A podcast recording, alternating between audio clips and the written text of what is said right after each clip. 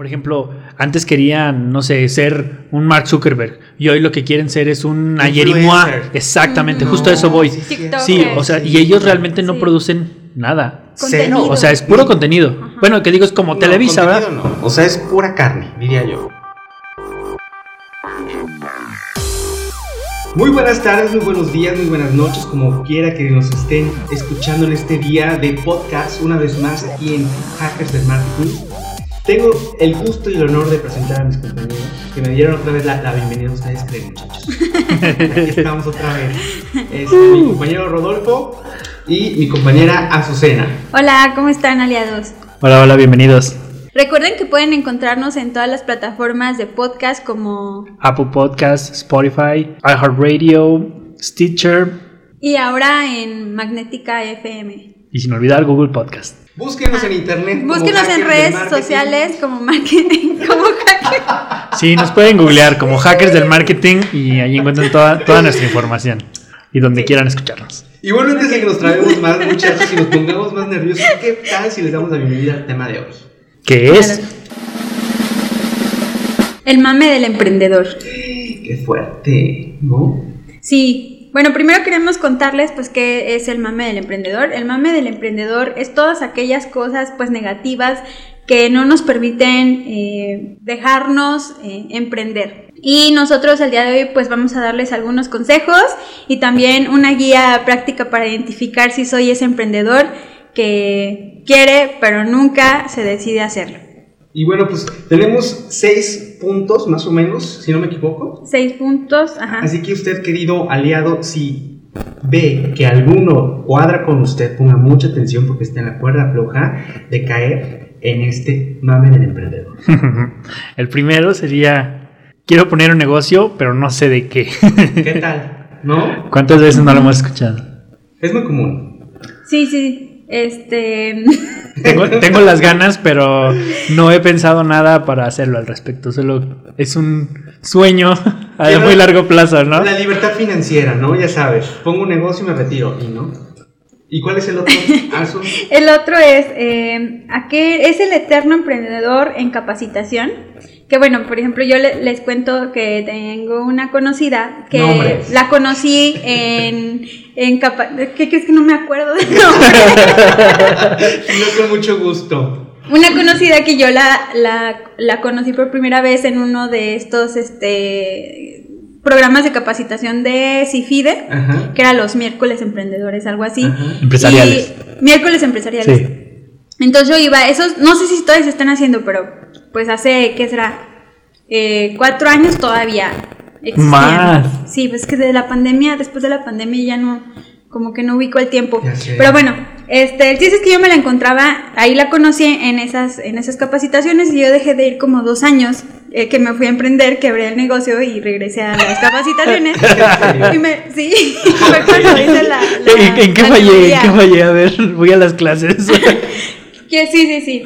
Entonces fui como que, bueno, uno va como para ver qué ideas va, eh, puede ver o por dónde va el mercado, a ver qué, qué mm, sugerencias te, te pueden dar de, pues, en qué seguirle o, o qué es lo que ahorita deberías de estar emprendiendo. Obviamente eso no te lo dan porque también muchos capacitas, eh, capacitadores de ahí pues nunca han tenido un negocio y, y no te pueden dar así como que La experiencia. la experiencia, 100%. exactamente.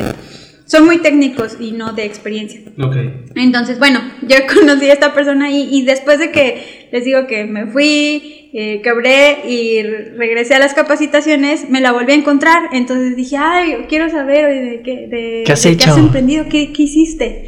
Y me dijo, no, pues todavía no. Ya sí, casi. sí, ajá. Entonces dije, no puede ser que no se haya decidido todavía. A emprender Pues, ajá, por lo menos algo, o sea, Ujú. Vente Eh, catálogo o algo, ¿no? Sí, nada. Entonces, bueno, tenemos que evitar eh, quedarnos como en esa etapa de constante capacitación y investigación, porque si te quedas ahí, pues realmente nunca lo vas a, lo vas a hacer y la mejor experiencia siempre va a ser intentarlo. Exacto.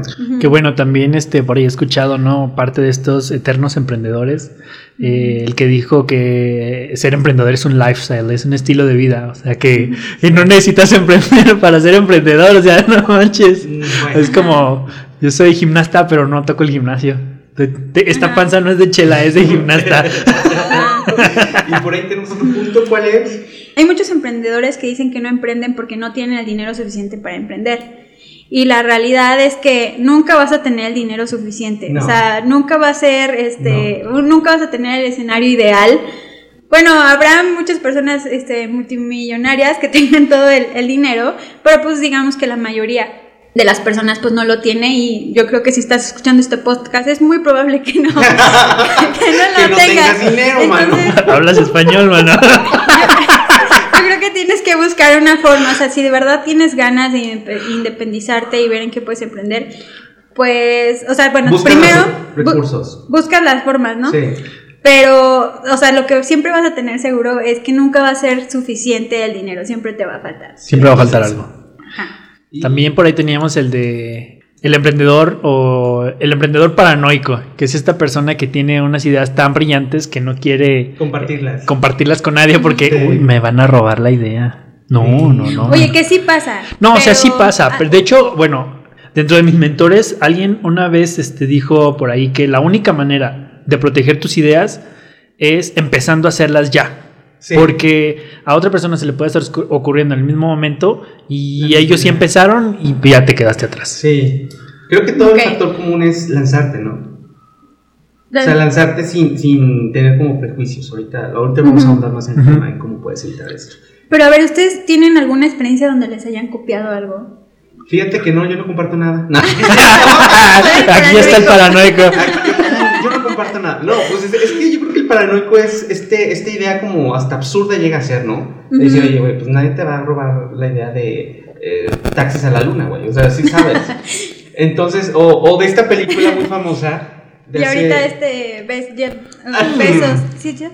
No, Elon este- Musk, ¿no? Pues No, los dos también, Besos también tiene este, está Cohetes. haciendo los cohetes también. O sea, sí, y los dos andan por lo mismo. escuchando nuestro podcast. Mm, Taxis a la luna. Sí, o sea, te digo, hay El de gente- Virgin. O sea, hay gente, este hay Richard. gente- como hay gente muy absurda en, en algunas ideas que tú dices, o sea, sí, pero no.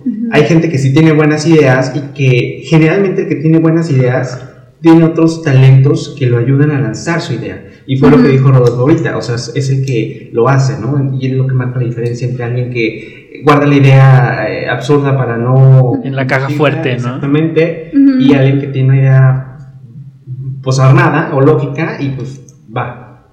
A mí sí me ha tocado que, o sea, que yo he sentido que me han robado ideas. Ay, cálmate. Pero, mm, pero, o sea, sí, como dice Rodolfo, o sea, si no lo haces, pues vale madre que la tengas en un baúl. Exacto. Pero, este, pero también soy consciente que si no las compartes y si no le dices a la gente, oye, quiero, estoy pensando esto, ¿cómo las vas a validar y vas a saber si es una El buena feedback. idea o no?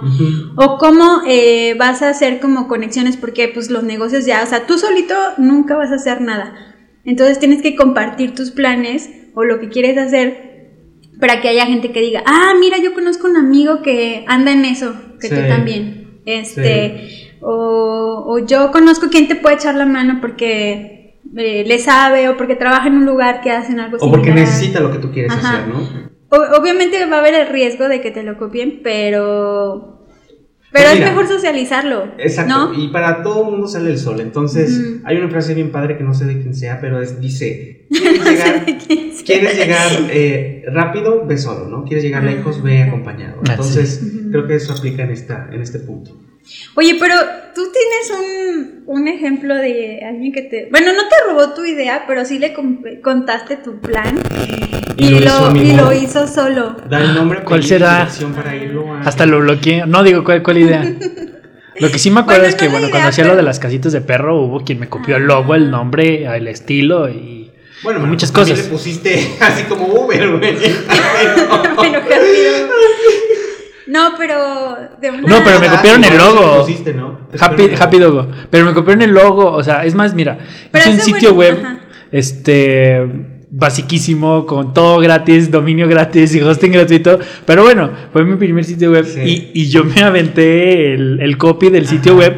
El copy tal cual me lo copió y lo pegó en su, este, No. en sus redes sociales y en, en un catálogo. O sea, neta, me copió. ¿Y es empresa mexicana o...? Sí, eh, era de la Ciudad de México. De hecho, bueno, yo era un chavillo que al rato les platico la historia completa. Pero bueno, yo hacía casitas para perro de madera. Esta persona también hacía, pero él fue arquitecto y sí, estudió para ser arquitecto, entonces O sea, él- terminó haciendo sí casitas hizo- para perros. Él sí lo hizo bien, amigo. No, ya quebró. Fíjate que. Ah, No, al contrario, o sea, lo que yo te digo es como la ironía, ¿no? De que me copiaba a mí todas las ideas y él siendo arquitecto terminó haciendo casitas de perro. Uh, Uy, Amigo arquitecto de la Ciudad de México, si nos estás escuchando, ve. Fernando Domínguez, Así se llamaba. Arc Ferdomi, así y estaba pero en sus redes la sociales. marca, o sea, tú eras El nombre y él decía que estaba puso- registrado y decía Ah, que sí, ante le limpi y todo, ¿no? Sí, no. sí le mandaste un correo, ¿no? Ay, ni- ¿Lo mandaste a golpear o algo? No, no, no. Le mandaste al, al general de. Al programa pasado. De ahí sacaste ese cliente, no te hagas. Eh, si eres de esas personas que tienen el paradigma y piensas que no, el emprendimiento no es para todos, porque piensas que necesitas contactos, mucho dinero y que por eso no emprendes. Eso es bien común, y sobre todo en la, en la cultura latinoamericana, ¿no? Creo que es parte de lo que nos han inculcado desde, no, pues es que tú estudia, trabaja y jubílate de esa empresa. ¿Y qué creen? Pues ahorita ya no hay seguridad de nada. Entonces, Mm. este... Eso ya no existe. Exactamente. Entonces la gente dice, no, pues es que el dinero es malo y, y las empresas solamente las heredaron o, o, o fulanito lo metió o, o le ayudó tal su papá o su primo. Y créanme que no, ¿eh? actualmente con la tecnología, con las herramientas que nos da la misma era digital, podemos hacer y deshacer prácticamente a nuestro antojo. Entonces creo que eso es una idea errónea que actualmente todavía está. Sí, no, creo que a lo mejor en otros tiempos era un poquito más difícil, pero creo que el Internet y que es una revolución, el. Internet ha democratizado muchas cosas en nuestra vida eh, y una de ellas es la posibilidad de, de conectar con gente que no está eh, cerca, o sea, y eso abre eh, las posibilidades a que puedas empre- emprender desde redes sociales, ¿no? A encontrar clientes desde redes sociales, cuando antes tenías que tener un local, si no nadie, nadie... O el teléfono y esperar a que te contestara, o enviar Ajá. paquetería, o el fax y todo ese tipo de cosas, ¿no? Y, y ahora pues puedes encontrar este eh, clientes en donde sea sin necesidad de tener un lugar hasta físico. ¿Y qué crees? Que ni siquiera una empresa, porque a través de estas plataformas como Amazon, Mercado Libre, pues puedes vender tus productos a cualquier parte. Y no solo productos, Dicho también puedes vender los servicios. No, no, no, tus servicios como en plataformas como um, Fiverr, WeWork Oh y Upwork. gosh. No, WeWork no, WeWork era la de. Wilbur. de Wilbur. Suburbia. No, WeWork es la empresa esta de coworking. Quiere lucir como siempre, ¿Cuál? apatallándonos en Siempre inglés nos quiere. Claro. Pues es que no hay en español. Upwork y hasta TopTal también. ¿A poco no hay en español? ¿Cu- ¿Cuál? Ninguna plataforma. Dime qué plataforma donde vendes servicios está en español. Ok, vamos a un No corte sé. lo que nos I- acordamos. i- iba a existir, pero los de Shark Tank la mataron. La chava que, la chava que vendía ¿Cuál? tareas. la que vendía este servicios de que Sí, sí, te sí. hago la tarea, no hago la La que hacía la tarea pirata. Ay, Bueno, no pirata, la pero. amiga, si nos está escuchando. Saludos, espero que sigas por ahí. Yo sí te apoyaba. Yo sí lo necesitaba. Es que bueno, no también. tienes valores. Nosotros somos muy fans de, de los, Shark del Tank. Shark Tank. ¿Tú Y- también? Sí. Bueno, yo últimamente ya no, pero cuando estaba este chico Herrera, sí. Ya. No, nosotros también, este, un tiempo las Sí, dejamos de cierto. Yo ver. también, ya, como que. eh. No me copien.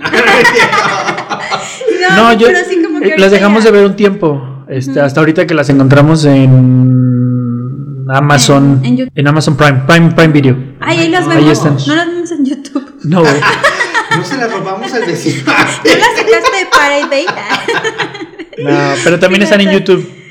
Ah. Pero no están completos, donde sí están Sí. completos y las vas viendo así serie, este, temporada por temporada es en, en Amazon Prime. Órale. Ah, bueno. Oigan, y ya. Ya nos desviamos. Sí, bastante. Bueno, este, el otro eh, emprendedor, o sea, que se sube al mame y que por ello no emprende, pues es eh, no querer salir de la zona de confort. Yo creo que todos tenemos las ganas eh, de emprender en algún momento, ¿no? Sí. Como que nos queremos liberar del yugo de nuestros jefes. Del y-. Ajá, y, pero bueno, eh, muchas veces cuesta muchísimo salir del área de confort.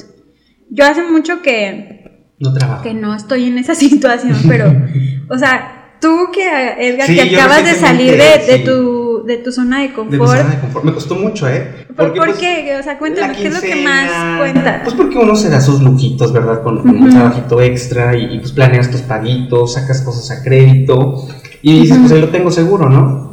pero cuando te das cuenta estás en un ciclo tóxico. O sea, de que no me gusta lo que estoy haciendo, o ya no estoy feliz con lo que estoy haciendo, o no, estoy, no soy yo en, en lo que estoy haciendo.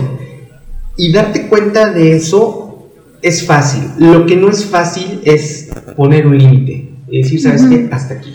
Entonces, mucha gente, digo, en mi caso, eh, soy consciente de que pues, no tengo a alguien que dependa de mí. O sea, no tengo hijos, no tengo un- una pareja, no tengo nadie que me hable.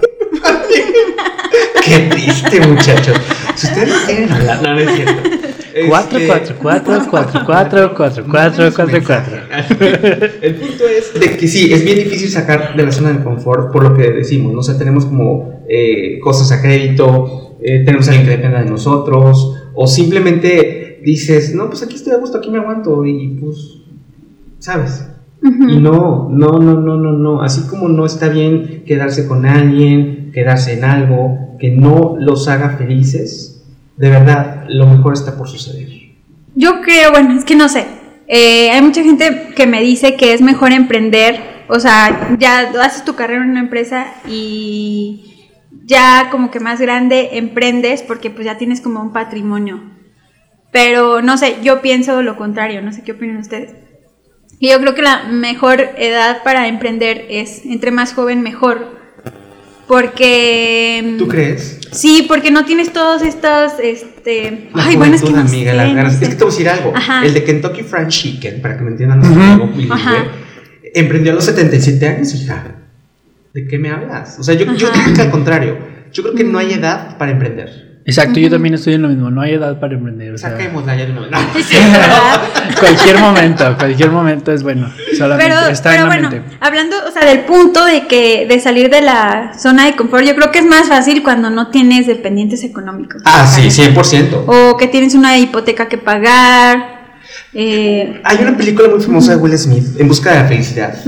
¿Se acuerdan que tenía Sí. un hijito y todo y que lo trataron mal? Pues creo que es un caso bien, bien, bien claro, ¿no? O sea, de que a lo mejor ese mismo motor. motor, ¿no? exacto, Ajá. ¿no? Te, te, impulsa de Sí. que, pues, ni a ver, chingale y hasta que lo. Sí, porque lo por ejemplo, muchas veces lo que pasa en algunos lugares donde uno trabaja es que llega como al tope máximo de salario O de posición. o de posición exactamente y si eso no te es suficiente para tus gastos de la vida, entonces ¿qué pasa? O sea, O puedes dar más, porque hay gente muy talentosa que está trabajando en una empresa que no lo valora. Pero digo, siempre llegamos como a un tope económico Sí. en el cual este Sí, nunca vas a ser el dueño, amigo, amiga, date cuenta. nunca vas a ganar como el dueño, ni los socios, ni los accionistas. Entonces, no trabajes para nadie, trabaja para ti. Pero a veces el dueño gana menos que los empleados. A ver, amiga, checa, va. Ese es, otra, ese es otro tema. Ya no me Ese. proyecté, ¿sabes qué? Córtale. Y bueno, creo que ya son todos. El paranoico sí, ya salí de la zona. Sí, son dos. Así que usted se identificó con al menos uno, por favor, sigue escuchándonos porque al final les vamos a decir cómo poder evitar. Ok. Yo también lo que quería platicarles era mucho sobre que creo que estos fake entrepreneurs, estos emprendedores falsos, o Carlos Muñoz. estos, No queremos decir nombres, pero los Muñoz. eh, creo que fueron creados mucho en esta como, por así llamarle, burbuja que Digital. crearon. No, no, no, no digital, la burbuja del emprendedor que fue creado en México eh, entre el sexenio de Carlos Fox. De Gortari. No, de No, Fox, no, no. de Fox con los changarros. Acuérdate que pon tu Ah, changarro, changarrízate. sí es cierto. Ellos fueron quien, el PAN fue quien en México ¿cuántos empezó a meter tienes? Toda esta parte de, de, de emprender y, y después fue reforzada con Calderón, con todo este ecosistema que Sí, había, sí. había, se, inve- se creó el, bueno, el INADEM, no, el INADEM fue de... No, el INADEM fue de Peña Nieto. Fue de Peña Nieto. No, pero antes tenía otro nombre. No me acuerdo, pero bueno, Sí, existían estos institutos Ajá, o organizaciones, organizaciones, organismos este, de nivel federal que hacían eventos. Estaba la Semana del Emprendedor, que hoy ya no existe. eh, hasta un canal de televisión salió por ahí, el WOBI, World of Business Ideas.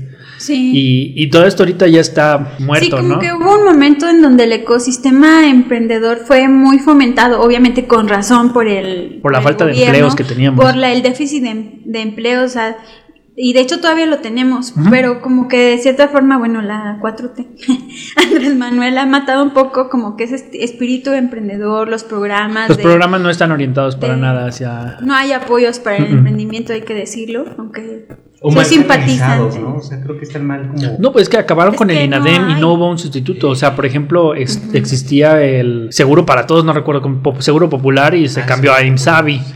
Pero bueno, o sea, el INADEM fue extinto y ahí, o sea, se acabó, no, no hubo más. Fue, se, se integró aparte de la Secretaría de Economía y Secretaría del Trabajo y no. En conclusión, todo es culpa del gobierno. No, pero no, pero lo que yo quiero decir es que no necesitamos del gobierno para esto. O sea, No. Pero sí. sí ayuda. No, no, lo, lo que digo es que no solo tenemos que estar esperando a que el gobierno ponga, ¿no? O sea, también de, nu- de nuestra parte hay que poner. Y pues, pues, es parte de también estos podcasts que estamos haciendo porque no existen estos lugares donde hablábamos los emprendedores entre nosotros. Sí. Sí, siento que De verdad en faltan un los foros. como que había más, ándale, más foros, más este Espacios. Fue como Sí, de incluso moda. fue como una moda Ajá. y creo que fui presa un poco de eso porque justo cuando estoy. estaba Sí. de- de- Sí me la creí. del emprendimiento fue, fui una víctima de esa campaña. No, sí, porque aparte teníamos como estos referentes de emprendedores súper guau que todo el mundo obviamente queríamos, o bueno, al menos yo sí en algún momento dije, yo Sí. quiero ser como Marta de este no, Ah. no, es chida Marta de Valle, ¿verdad? La tía, la tía Marta, pero, pero no, o sea, por ejemplo, este Mark Zuckerberg con su Facebook. con Facebook, este Elon Musk. Nos, nos tocó verlos este, nacer y crecer. Así, no, no, sí, nos tocó verlos este, empezar. Y nos vendían ideas que realmente no eran, porque por ejemplo, eso de que dicen que empezaron desde su casa y así. O pero sea, tenían sí contactos, o sea, sí, pero- pero, tenían contactos este, de, su- de sus universidades donde ellos fueron, ¿no? Por ejemplo, Sí. eh, del MIT o de... mm, No, no recuerdo dónde, dónde Ya se- vamos a empezar su- a hablar del pobre es pobre porque quiere o como amigos. No, no, no. No, pero no, sí. es todo lo contrario. al o sea, la gente piensa que el pobre es pobre porque quiere, pero no. O sea, Sí, es porque mira, estas fíjate, personas salieron bueno. de- con un networking muy chingón de donde, donde ellos estudiaron. Por eso es muy bueno hacer el networking en la universidad donde, donde, donde vas o donde fuiste, porque eso te ayuda y te abre muchas más puertas. No, yo, yo no digo que el profe, el profe, el, el pobre, Hola, profe. como verán no somos locutores. Tenemos pero- 18 años, muchachos. Todavía vamos a la escuela.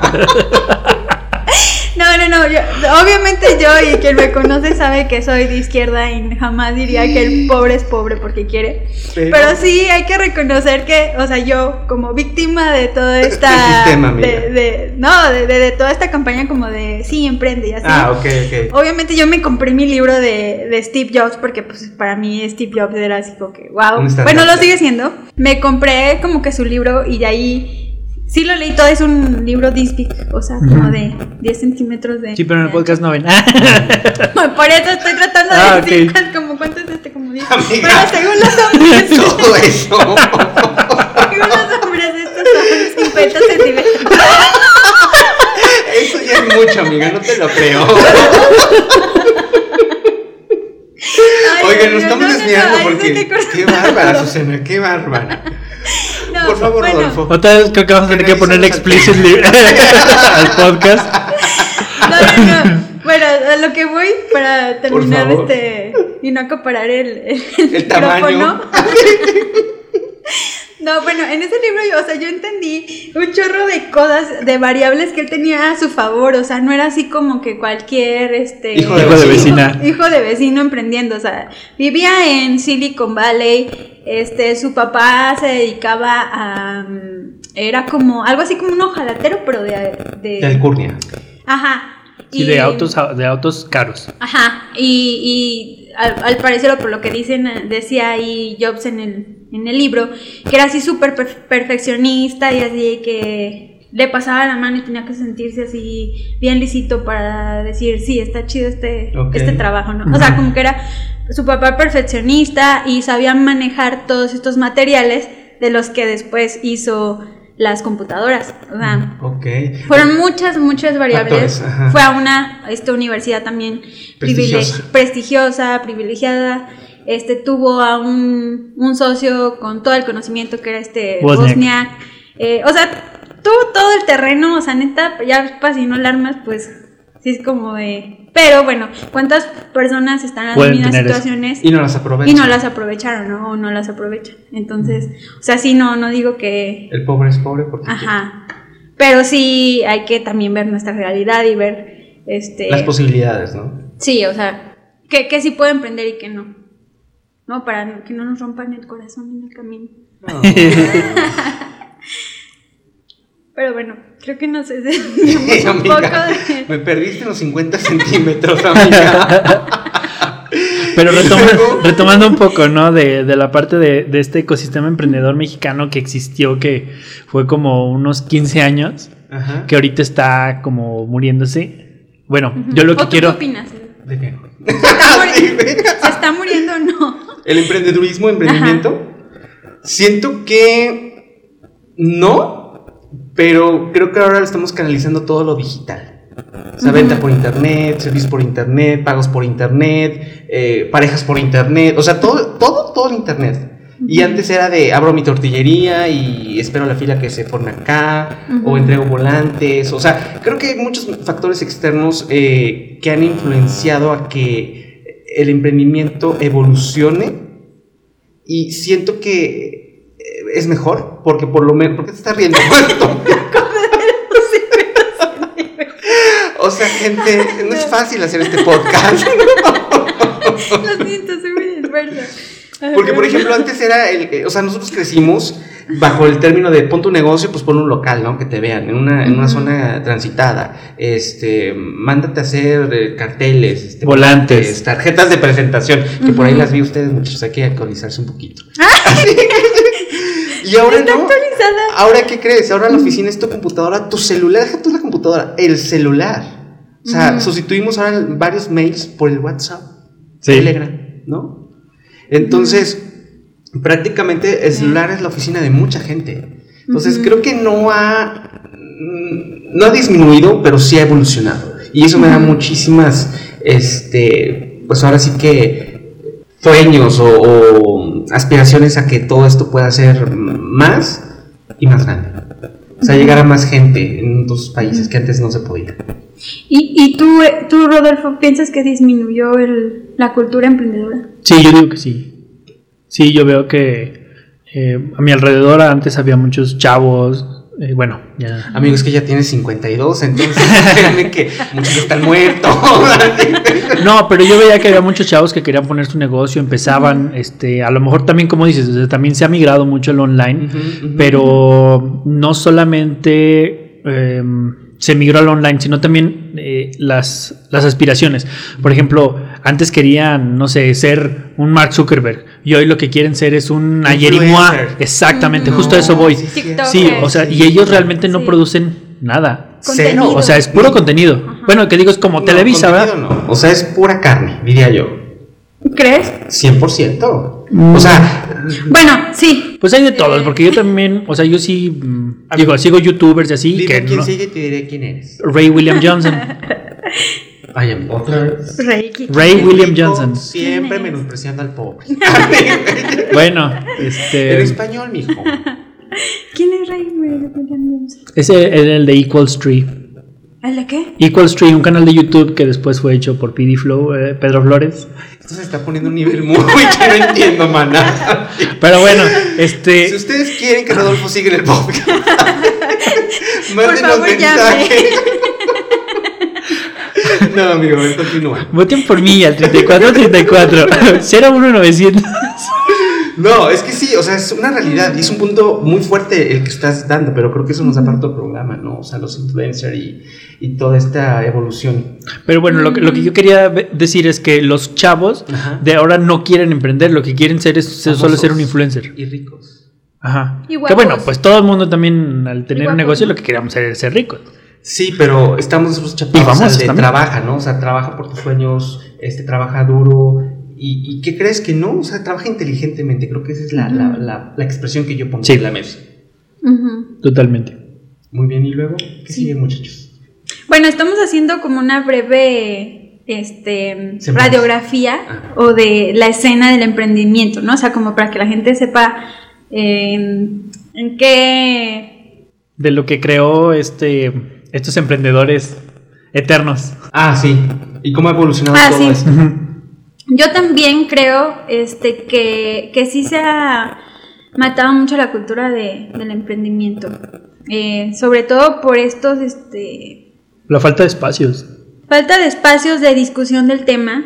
Eh, y sobre todo en San Luis Potosí, no estoy muy segura de en, en otros, otros estados, pero en San Luis Potosí creo que sí el hecho de que haya llegado, y este es un mensaje al gobernador, que hayan llegado pues tantas empresas de maquila, de, mm, o sea, la- las empresas armadoras de, de automóvil, que, que realmente esas son las que están generando la mayor parte de la riqueza de, del Estado, pero sí se está dejando muchas eh, disciplinas, muchas carreras como de lado, ¿no? O sea, estamos hablando de que la zona industrial se está peleando los empleados, eh, porque no hay gente que vaya... mm, No hay la suficiente mano de obra para satisfacer la necesidad de mano de obra que tienen las empresas. Ajá. Entonces, sí, o sea, es real o es algo que, que yo he... Sí, se los, He se los arrebatan entre ellos por 50 pesos más a la semana. Ah, me cambio de empresa. Ujú. o ¿Qué digo? También es parte de esto otro, ¿no? Que no importa en dónde estés, siempre.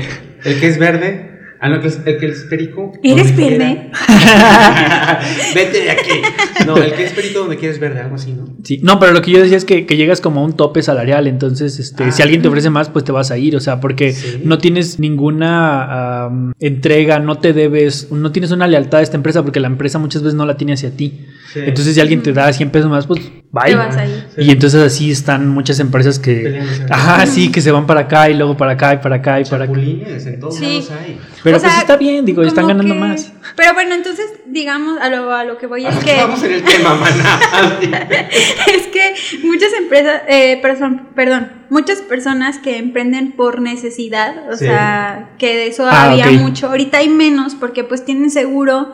Una- Ir a trabajar. Ir a trabajar a la zona Y industrial. ya tienen su seguro social, su Sus prestaciones, cotizas- todo. cotizan a la Infonavit para comprar su, su casa. Entonces tienen una seguridad que no tienes cuando eres emprendedor.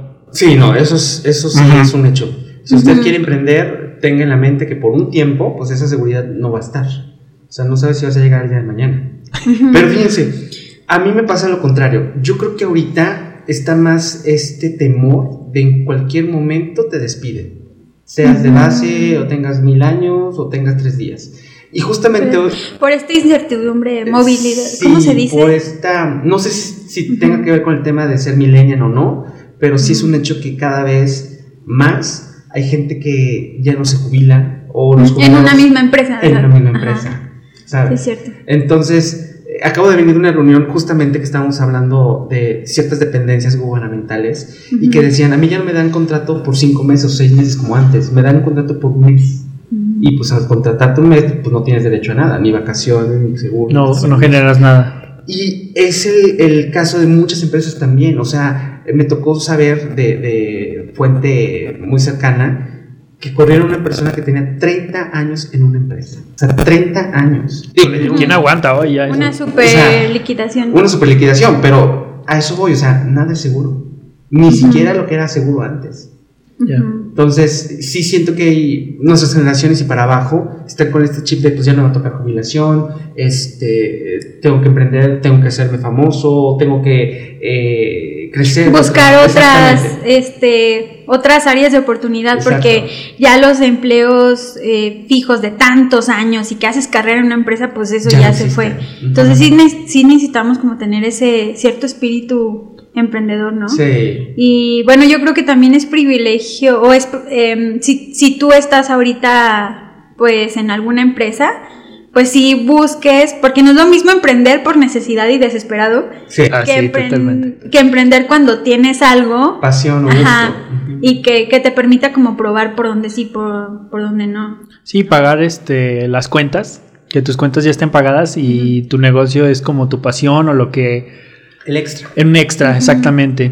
Pero sí es cierto, a la- acabamos de llegar a un punto que yo no había como, Visto. Ajá, visibilizado, que sí es, hay la necesidad de que todos tengamos ese espíritu emprendedor porque vivimos en un mundo que... El día, luego la automatización y de que muchos empleos son este, por reemplazados por máquinas.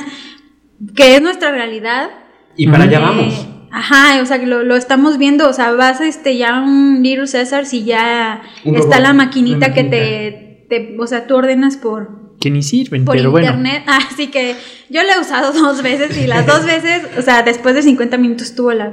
Si pizza. queríamos que nos patrocinaran, ya no nos van a patrocinar, mano. Muy bien, quemando cartuchos. Sobre todo. No, para que vean, para que vean. Otra cosa que yo quería mencionar es que a lo mejor parte de estos emprendedores que ya no... O bueno, parte de esta falta de emprendedores, yo digo que también radica en que he visto que muchas personas están vendiendo su mano de Su obra. cuerpo. también. Además, ah, sí, OnlyFans. También, también. No, pero, o sea, que están este, trabajando para empresas este, extranjeras de Estados Unidos o de Europa desde la comodidad de su casa. Entonces yo creo que eso también ha limitado o ha disminuido mucho que estas personas que a lo mejor eh, se podían... de ir a. o- no, más bien que, eran, que son personas que a lo mejor viven, digamos, medio y de ahí ellos podrían hacer un negocio más chido. Ajá. Pero por la comodidad, entre comillas, de trabajar con estas empresas, pues ellos están satisfaciendo sus necesidades y pues están bien. Entonces como que yo digo que eso ha migrado tanto el emprendimiento, dejar de ser físico a online, como también de dejar de ser de empresas a ofrecer tus servicios fuera de- del país. 100%. La pandemia vino a cambiar todo. O sea, hay un antes y un después en el mundo laboral, por lo menos. Las empresas se dieron cuenta que no necesitan al 100% a cierto personal en su empresa y eso pues les reduce costos este, y demás. Y a su vez, el empleado se dio cuenta de que puede ser él donde quiera que esté, siempre, haya- siempre y cuando haya internet. Pero ¿qué crees? Creo que es un tema que lo, lo platicamos en, bloques anteriores, que es la zona de confort. O sea, eso que tú hablaste de, de las ganas de crecer y de desarrollarse, eso no debe de, de- de perderse, siento yo. Siempre es como eh, un- una constante capacitación, un, un constante desarrollo profesional y por, por- ende, pues personal. Ujú. Creo yo que, que desde ahí es donde tú dices, ok, siento que puedo dar más, creo que puedo dar más, sé que puedo dar más. Entonces, Ujú. yo sí les alentaría a la gente que, que aunque estén trabajando en pijama en su casa, este, es muy cómodo, pero sí traten de desarrollar más, porque volvemos a lo mismo, nada es seguro, Nada es seguro. ¿no? De, de hecho, bueno, yo lo más lo que sí hay que pensar es, ah, de cierta forma, ok, ofrezco mis servicios en otro país, pero también habla de, de cierta precarización del trabajo, porque eso no te genera a ti eh, antigüedad, eh, ser- seguro social, eh, pues ciertas prestaciones que los negocios en tu país te pueden ofrecer, ¿no? Entonces siento que es como un arma de dos filos, o sea, también es precarización del trabajo y de nuestra generación, que es la que hacemos eso. Sí, pues es lo que yo- es lo que comentaba también, ¿no? Que por eso lo hago la analogía entre emprender y mm, vender tus servicios de en, internet como freelance en internet. Eh, porque de todos modos siendo emprendedor no tienes estos, esta red de seguridad como el seguro social o el Infonavit o no sé, o sea tampoco la tienes al ser emprendedor, entonces ¿qué pierdes? O sea realmente no perdiste nada. Pues emprendan, o sea, Pues yo creo que tendríamos que exigir al gobierno que, o sea, no, sí, porque que, que, que de cierta forma nos garantice o que incentive, yo creo que la mejor forma de incentivar el emprendimiento es que por lo menos nos puedan asegurar la seguridad social y este y también el acceso a un crédito de, de vivienda. Bueno, la seguridad social en teoría ya la tenemos con lo del IMSABI. Todo el mundo puede, pero lo de la vivienda no. no. No nos toca más que con el banco, o sea, con la banca privada. Ya- bueno, ok. órale. Luego me pasa eso Siempre del seguro. saliendo porque del tema, güey. No sabía eso del seguro, amigos. Todo Sí, puede. todos, todos, ya es un Sí. derecho, está en la constitución. Que obviamente que si llegas, y, o sea, si te pueden decir, ah, no, ¿dónde está su tarjeta, su, ¿cómo se dice? Su carta de citas, así, así. ¿Dónde No, no, es que por eso tienes que darte de alta al IMSABI. Insabi Ah, te tienes que dar primero de, de alta al Insabi IMSABI. y ya puedes entrar a cualquier Sí, es seguro popular, es como el seguro popular de antes. Mm. Igual es el IMSS, el ISSSTE y todo eso, ¿verdad? No, es en el central. Ok. Ah, Ajá. bueno, buen dato. Para este y otros consejos, nunca se pierda ningún podcast de hackers del marketing. ¿Qué tal? Yo digo que la manera en la que mejor aprendemos en los negocios o en toda, en toda la vida, la verdad, es de los tropezones. Exactamente. Cada vez que te caes y que te levantas y, y- ya te vuelves a fijar en esa piedra porque ya te dolió la rodilla cuando te caíste y no vuelves a caer. Sí. Por eso mismo vamos a contarles algunas de nuestras historias de, De fracasos, fails. nuestros fuck Éxito y fracaso, ¿no? Como, o sea, Ajá. no tanto éxito y fracaso, sino qué situación nos llegó y cómo la enfrentamos, ¿no? Y salimos Ujú. adelante. Entonces, el típico, mi típico caso es cuando emprendes, crees que vas a ser millonario el día siguiente. Y a lo mejor sí. Pero ¿qué crees? Que como llega, se va. Entonces, sin una buena administración, créeme que no hay nada. O sea, puedes ser muy buen vendedor, puedes tener un equipo bien fregón, tu servicio puede ser el único, pero si no te sabes administrar en tu negocio, tarde o temprano va para abajo. Sí, yo creo que parte de, de emprender y donde tenemos que poner siempre la lupa es en los números. Cuando emprendemos ponemos mucha atención en muchas cosas que no son tan importantes. Como Pero- la decoración del baño. como- Por ejemplo, nos tocó ahora en Ujú. una playa donde, Ah, sí, sí. donde, bueno, donde la preocupación era mucho de cómo, cómo iba a estar la cosa, pero el producto no se ve. A ver, sí, Se no, sí, preocuparon eso, más- punto muy importante. muy Sí, se preocuparon mucho por cómo se veía el lugar, Ajá. pero no habían hecho El modelo de negocio. No, pero el modelo de negocio también ya estaba semi hecho. o bueno, sí, pero lo que iban a vender productos de comer Ajá. y no los habían hecho, ni No los habían probado. Las recetas no las tenían, o sea, Esa es otra cosa, chicos. Pasión por lo que vayan a emprender. Sea lo que sea, sientan pasión por el producto. ¿Por qué? Porque la pasión los va a levantar cuando el cliente les grite, cuando el equipo les renuncie, cuando no haya dinero, cuando se tengan que pagar eso lo sí, totalmente. Porque si haces un negocio por hacer lana, tarde o temprano está destinado al fracaso, muchachos. Pongan atención. Sí, y yo creo que, eh, bueno, esa parte que dice acerca de los números es lo más importante que tenemos Sí. de- que ver, o sea, antes de la decoración y de que contratar, incluso hasta el personal, obviamente es importante, pero sí nos ha tocado ver muchos emprendedores que se preocupan por- sobre todo por la decoración, no sé por qué. Este, bueno, sí, sí, sé por qué. Sí, Como porque muchas uno- veces es parte de que quieres, demo- o sea, demostrarle o... Sí, o sea, viene Decir- del ego, ajá, de que quiero verme chingón. Sí.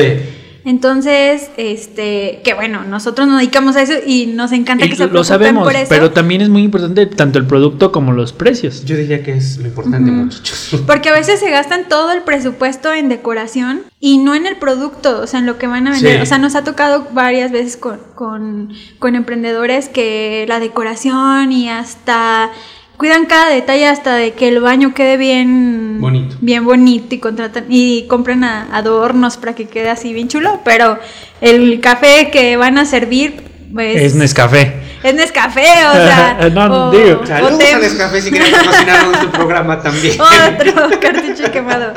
No, no, sí, la verdad es que lo, lo primordial son los números, que cuadren, sacar el punto de equilibrio, o sea, saber este cuánto tengo que vender al mes para por lo menos sacar Los gastos. los Los gastos, gastos. fijos, porque al principio siempre va a ser difícil, pero si no, si no por lo menos saca los gastos fijos, pues obviamente quién va a estar en un negocio que no, no le da dinero, nada más nosotros. No es cierto. Ya. Por Sí, otra cosa también, Pero- este, que bueno, me gustaría que tomáramos en algún, Nota, en algún nota, episodio nota. sobre fijación de precios o cómo definir los precios. Es porque, por ejemplo, no sé, resulta que tú compraste un termo en 100 pesos. Y dices, le voy a ganar el 20%, los voy a vender a 120 pesos. Pero si tú a 120 pesos le sacas el 20%, son 24, lo cual te queda 96. Entonces realmente no estás ganando el 20%. Y si tú sobre los 120 pesos decides ponerle una promoción del 15%, ya no te quedó nada. O sea, es por eso es muy importante que tenemos que conocer nuestros números. Sí. De, de- de ida y de reversa también. De hecho, hay que hacer un podcast de, de fijación de precios porque muchas veces el, Yo digo que más bien un curso. un curso. un podcast no es- tiburón, Fijación de mete tiburón, Ah. Porque cuántas veces, la neta, porque nos ha pasado también a nosotros, que vemos el precio como enemigo. Sí. O sea, vemos, es que no puedo dar cargo porque no me van a cobrar. Te regateas Pero no contigo me van mismo. a comprar. Ajá, y te regateas tú mismo. Pero realmente el precio es este parte de una estrategia que tienes que, que obviamente tienes que mm, ver cuánto está cobrando la, la competencia. Es muy importante, pero no es lo único. A No. veces puedes venderte incluso más caro o hasta más barato, pero sí con una estrategia integral que te permita ser competitivo, o sea que Rentable. rentable y que también te permita avanzar, porque hay muchas este, estrategias de fijación de precios, que unas que son de penetración, que es de penetración de mercado. Oh, volvemos. Bueno, febrero anda con todo. de la estrategia de precios de penetración de mercado, que es venderte barato para que te Acabar con conozcan mucho y vender mucho Sí. y acabar, bueno, muchas veces digo que no es este ético y creo que está ilegal acabar con la competencia con Precios. Ajá, pero este también tu estrategia puede ser venderte más caro para que puedas más rápido lograr tus objetivos como empresa. Entonces, Entonces, definamos este punto como saber tener una estrategia, ¿no? de, De, de precio, precio. de plaza, de producción, de publicidad, de todo este. O sea, sí, tener un plan. Ajá, pero sobre todo de, de precio, o sea, de los números, que conozcas tu negocio en, en los números. Sí. Ok. Es la radiografía, es como si a tu negocio le hicieras un- una resonancia magnética para ver, conocer los números y ver qué es, dónde es donde está el problema o la enfermedad para poder este, resolverla. Porque si nunca hacemos este estudio a fondo de nuestro negocio, cerramos. O sea, y, y- y Sí. solamente terminan, porque lo hemos visto, luego muchos dicen, no, no fue negocio. Sí. Pero oye, pero vendí re bien. No, pues es que no era negocio. ¿Por qué? Pues porque el precio estaba mal. Estabas vendiendo por debajo de tus costos. Sí. Oigan, y, y continuando con los mismos tips o consejos, ¿qué opinan de compartirlo con amigos, con conocidos, con, con gente pues cercana? ¿Te refieres como a la parte del paranoico? Es Un poquito, pero por ejemplo, digo, todo el mundo tenemos a alguien que nos diga, sí, anímate, hombre, está muy bien, este, échale ganas, o tú puedes, Ah, o ok. cree en ti, ¿no? Como que esta parte es importante, ¿no? Ya sea de la pareja, de los amigos, de la familia. Pero te refieres a que te den apoyo Moral. De, de lo que se pueda, ok, mana, ok. económico, con contactos o... Porque generalmente el emprendedor, bueno, al menos de que volvamos a lo mismo, o sea, hayas nacido en una esfera, pues, de una cierta forma privilegiada o diferente a las demás, este, pues ya estás del otro lado. Pero, por ejemplo, estamos hablando de gente común y corriente de a pie, ¿no? Que no conoce más que a su tía, a su comadre y a su vecina.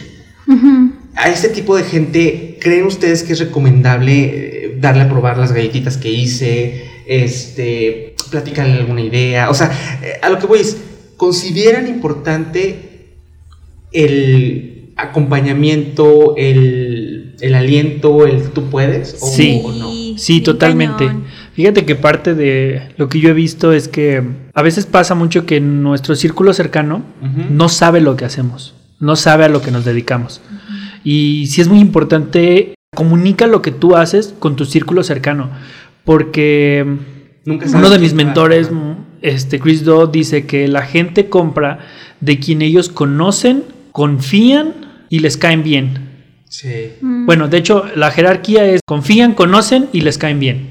Confían, conocen y les caen bien. Anoten, Sí. por favor, aliados. Sí, ni siquiera No, es con- de que seas el mejor. O Exacto, sea, no. Ni el más barato ni el, ni el más caro. o Está sea, es- compro- exactamente. Ajá. Crean, y es otro, creo que otro, estamos sacando muchos capítulos, pero otro tema que quiero poner sobre la mesa es la relación pública. Créanme que es básica.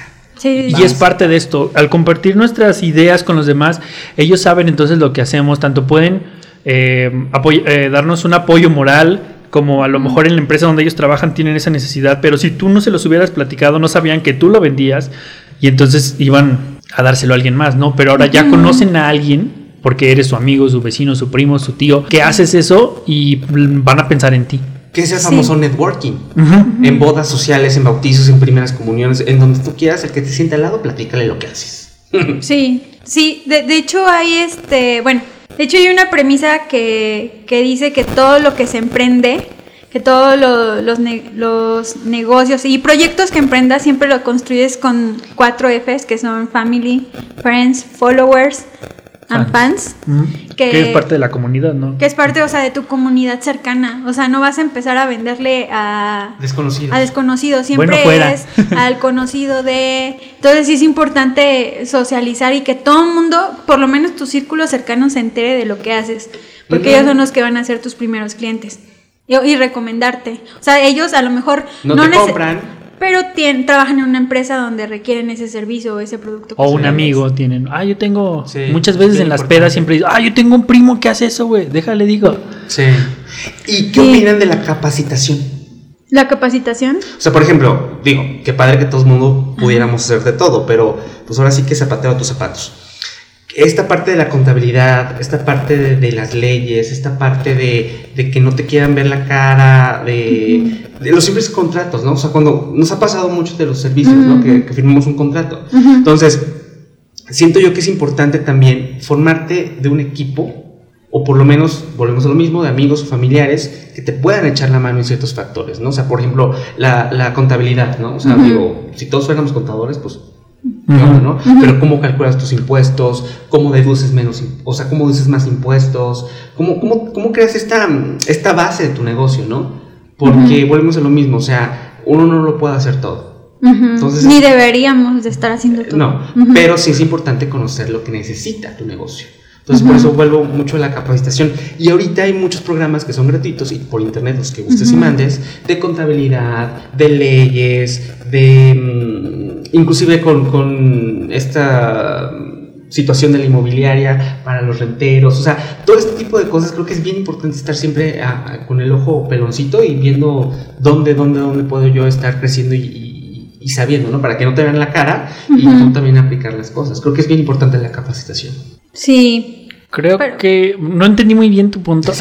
Por favor, no, o sea, no, no, o bueno, lo, por lo que la parte que yo le entiendo es que si no tienes eh, una visión más allá, tu negocio es, parte de este, ¿no? Si no estás creciendo, tu negocio, o bueno, en lo que sea, si no estás creciendo, estás decreciendo. Entonces, si no tienes tus ojos este, puestos en la siguiente eh, etapa de tu negocio, porque los negocios todos van cambiando. Sí. Entonces, si no tienes los ojos lo suficientemente abiertos para ver lo que viene, te vas a acabar. Entonces, sí, yo creo que sí necesitamos capacitación porque nuestro negocio siempre tiene que estarse reinventando. Sí. Y, si no lo hacemos, pues se acaban. Y ojo, siempre he dicho, no es quien llegue primero, porque eso es relativamente fácil, ¿no? O sea, eh, ponerte un producto estrella y volvemos a lo mismo, este tipo de, de influencer y, y de era digital, ¿no? que se encueran y pues 10.000 followers en un segundo. Es quien se mantenga y para mantenerte está el desarrollo, la capacitación, este... Tarde o temprano se les van a caer las chiches. y se las pueden operar, pero pueden morir operadas. O sea, te digo, son tantas cosas. Como la perdida que se operó aquí en San Luis Potosí. con ¿Sigue viva? Sí, sí, sí, sobrevivió, pero ya estaba así a punto de morir. No manches. Y se operó con un doctor de aquí de San Luis, de la Loma. Aquí en el de la loma. ¡Ay, otro, otro patrocinador! No, bueno. si ustedes ya no escuchan a Susana en la próxima emisión, no dude que es por que nos echó a perder con los patrocinadores que tenemos presentes. No, es cierto. No, pero espérate, dijo en un, en un programa de Pinky Promise que pues su culpa porque se, se tragó un pozole una noche antes cuando le dijeron que dijo es que y si me muero no me voy a chingar un pozole. ¿Cómo, me voy a morir sin comerme mi último pozole y se fue por un pozole pero ya ves que te, te piden que lleves horas de ayuna entonces se pasó o sea se cuenta que le dijeron ya no comas a las 12 y a las 12 fue a a chingar un pozole. Y un pozole así también. Señor, pues, que venden muy, muy, muy buenos aquí en San Luis. No digo que no, pero está fuerte. El, oh, estoy hablando del pozole que era muy bueno, amigo. Ah. muy bueno. Ah. Ah, otro, está bueno. otro, otro patrocinador que se nos da gracias amigos esto fue todo nos esperamos en la próxima emisión yo solo yo solo no, ya, pero ¿qué estabas diciendo? Perdón. No te por eso, creo que, creo que hemos llegado como a los tips o a los consejos que, queremos darle a la gente, ¿no? Ahora, ¿cómo podemos, este, como para este eh, emprendedor que no tiene ni idea o el que piensa que es un estilo de vida, qué les podemos decir a ellos para que ya se animen? Creo que es conocerse a, sí mismo, ¿no? O sea, en qué soy bueno, qué me gusta y qué estaría dispuesto a hacer sin que me pagaran. Sí, creo que es importante. Sí, es que es indispensable encontrar el equilibrio entre algo que te apasione porque de verdad es tan difícil el camino que te rajas si no es algo que realmente ames o que, te guste. Digo, que ya pienso que, por ejemplo, escucho a los Shark Tanks que, que dicen, o sea, no, o sea, ahorita ya me vale porque ellos ya pasaron, digamos, como esa etapa y ahorita ellos pues ven que les, que les deje dinero o algo y ayudar pero porque ya son Shark Tanks. Pero al principio sí eligieron este, negocios que les apasionaban y que incluso les costó mucho dejar. vender sus empresas para pasar al siguiente nivel. O sea, sí tienes que encontrar como un punto de equilibrio que esa pasión también sea, este, eh, Parte pues de tu motor. rentable. Ajá. Ah, Pero sí, o sea, que sea algo que te apasione, porque si no, no vas a aguantar. No. No, pero a ver, estabas diciendo de un, de un, este, consejo para los que no, o sea, nomás no se deciden. O sea, por ejemplo, a la, a mi comadre, la de Sifi, de que, digo, no, no es por men- menospreciar a nadie, porque en algún momento mucha gente está en esa etapa de Sí. apar- am- aventándose. Pero una cosa es eso y otra cosa es llevar cinco años emprendiendo y no, no poner No nada. Pues no decir que no son, pero es que la verdad sí pues hay no muchos son. O sea, ¿cómo puedes decir que influencers de emprendedor no tiene un emprendimiento emprendimiento? que Carlos Muñoz. Por cierto. No, fíjate que Carlos Muñoz tampoco es tan mal, tan malo en mi opinión. Ah, ¿O qué opinas? yo sí, es un... vendedor. Charlatán. ¿crees? Sí, ya ¿Por cuando qué? lo ves así disfrazado dices, "Mm, este me va a saltar, me va a decir algo, torre, pirámide, cuadrado, círculo. No, ya va. Sí. no. A mí no me parece tan malo porque sí da mucha teoría de y gringa de, de negocios. Lo que no me gusta es cosas como lo que le dijo al monito Al mesero. este, al mesero y esas cosas de repente sí pasa de mamón.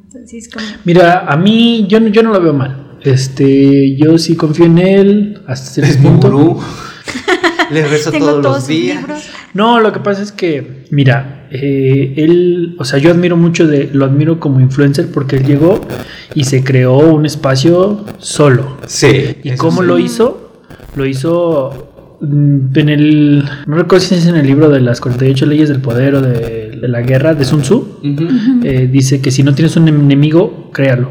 Y como él no tenía un enemigo, o no quería, ser- o no quería Se hacerse, cree- no quería hacerse el enemigo que, que sería el gobierno, Ajá. entonces su enemigo se convirtieron los godines, Los minions, que les llama él. los minions o los godines. Entonces por eso les tiraba tanto, porque le estaba tirando para hacer una polarización. Ajá. Y eso fue lo que le dio su fama. ¿Sabes quién fue? Fue estrategia. Fue Sí. estrategia, sí, sí, sí, totalmente. eso daría para otro, otro, Otro vez, otro tema de podcast. Porque también está Marta de Baile, idéntica. Ella creó una, un personaje, ella es un personaje, definitivamente. Ah, si nos estás escuchando, mana. No, no. Otra que se nos va. W Radio. No, ya valió madre. Nunca vamos a estar ahí. Afortunadamente tenemos a Magnética. Magnética FM 101.3. Bueno, este, Marta de Baile es un personaje que se creó a sí mismo. Ella, ella cuenta su historia de que me abandonaron, viví en la casa de mi mamá un año, ganaba 7 mil pesos en Televisa y de la nada, ¡pum! ¿No? Una líder, saliendo de los 100 en personas más influyentes en el país, por revistas y demás. Pero, ¿qué crees? Que detrás de todo eso, y volvemos a lo mismo, mucha cosa y ahorita es mucha mercadotecnia, porque definitivamente la, la señora le sabe. Y otra cosa eh, es verdad, o sea, eso de que eh, no hago radio para jodidos o, o fumo en cabina y me vale madre y, y calcetines para todos para las latas. Eh, Híjole, detrás de todo eso hay que aprenderle a la vieja que es astuta. Ujú. Capitalizó Yo, yo todo sí eso. creo que lo de las latas fue una chiripiada y dijo, de aquí somos, mano. Saca, Ujú. Sácale calcetines a todos. ¿Sí? Pero es, si alguien aprovecha lo malo que le sucede, es Marta de Baile. Porque no es la primera vez que la, que la califican de clasista, de waxican y de otras cosas. Ni es mexicana, ¿eh? De entrada. Pero la señora sigue facturando. Sigue facturando. Entonces, ahí está el mensaje de que la publicidad no es mala, ¿no? O sea, Exacto. eh, Fíjate que ay, hay que hacer un podcast de eso, güey, de la poli- polarización. Sí. O sea, porque mucha gente se espanta. Antes solamente había como una combinación, una comunicación en una vía, porque el líder era la tele. sí. Entonces ahí radio. no había como feedback, no había conversación. Entonces, pues lo que decían ahí, si alguien te decía, ah, este es el conductor más chingón, pues la gente decía, ah, Ah, este sí, es el sí. más chingón, porque y sale en Televisa. Y ahorita en las redes sociales te permitieron como esa democracia de poder, Sí. tú decir, este, no sabes qué, si me gusta, no, a mí no, y, y hay una polarización y de hecho las plataformas la fomentan porque es parte de su negocio. sí. Entonces dicen, dicen la gente, ay no, este, o sea, no es malo tener haters, de hecho es bueno, Al contrario. Porque son los que te, así Te como hacen a- popular. Te hacen popular. Por eso tanto Lord, por eso tanta Lady y por eso tantos personajes como Carlos Muñoz, como Marta de Baile y como un sinfín de influencer que su única talento es tener un golpe de suerte, ¿no? Pero qué onda con, o sea, cuando la pol- polarización, luego de repente como que hasta parece que lo hace adrede la gente como para, ay, yo pienso diferente, pero hay cosas que sí, que hay cosas que son indefendibles y que luego la gente por pensar diferente se va a... No sé, o sea, por ejemplo, Adame, que, que se golpea la, ajá, o sea, ¿no han visto así como que gente que dice, no mames, pinche viejo loco y así? Sí. Y luego por después ves otros que dicen, no, es un güey bien trabajador, bien chingón, Sí, que no sí, sé qué, que un gran conductor. Pero hay, hay veces que como por irse al otro extremo, como Caen por ser... absurdo. Ajá, por querer ser popular, luego apoyan cosas que sí dices, güey, eso no lo puedes apoyar. O sea, absurdas. Pues creo O, que o hasta eh, moralmente incorrectas. sí. O sea, por ejemplo, gente que apoya a mm, hasta asesinos o violadores. Por ejemplo, este, bueno, por ejemplo, cuando mataron, es que no me sé bien la, la- los nombres, pero el, el caso de esta chica, una que mataron. Devani. em, No, la otra, la que eran unos novios güey. que mataron a los hermanos. Y, y Ah. toda la culpa se le echaron al vato. Que eran, Bueno, chava. que actores, ¿no? Estos dos chavos, estos hermanos. No, no eran hermanos, no eran novios. Esa de hace muchos Esa es años. una de ¿no? Monterrey de hace muchos años. No, pero esa no existía en las no, redes sociales. no. No, por eso digo, Si en ese momento hoy- la culpa se le echaron a- al pato. Sí, pero ándale, ese es un ejemplo. O sea, si esa historia existiera el día de hoy en redes sociales, ¿cuántos pinches fans no tuviera tanto la chava Como el chavo. como el chavo? O sea, que es un. Uno de los dos fue el asesino, O no sabemos dos. cuál. O los dos. O los dos. Pero ¿cuántos fans no le salieron? Imagínate que estuvieran ahorita en redes sociales. Volvemos a lo mismo, o sea, la tecnología Ajá. vino a revolucionar todo el esquema, todos los modelos de negocio. Y quien no Ujú. está presente en, una, en un medio digital actualmente no existe. Llámese Ujú. página web, redes sociales, etc, etc, etc. Y bueno, pues creo que para concluir el tema, antes de que nos des- desviemos más, Ay, yo sí quiero recalcar obviamente nuestros consejos, que es sentir pasión por el negocio, o por la idea, o por lo que quieras hacer. Tener una administración equilibrada o saludable, es decir, saber echar números, porque pues si no, no. ¿cómo? Eh, tener una estrategia, es decir, a quién le voy a vender, cuánto le voy a vender, cuánto le tengo que vender, cómo le voy a vender. Eh, siempre está o no está de más ser alentado por alguien, por la pareja, por el novio, por el amante, por el amigo, por, lo, Las por la relaciones vecina. públicas, ¿no? Ajá. Tener este como este colchoncito, ¿no? Y capacitación.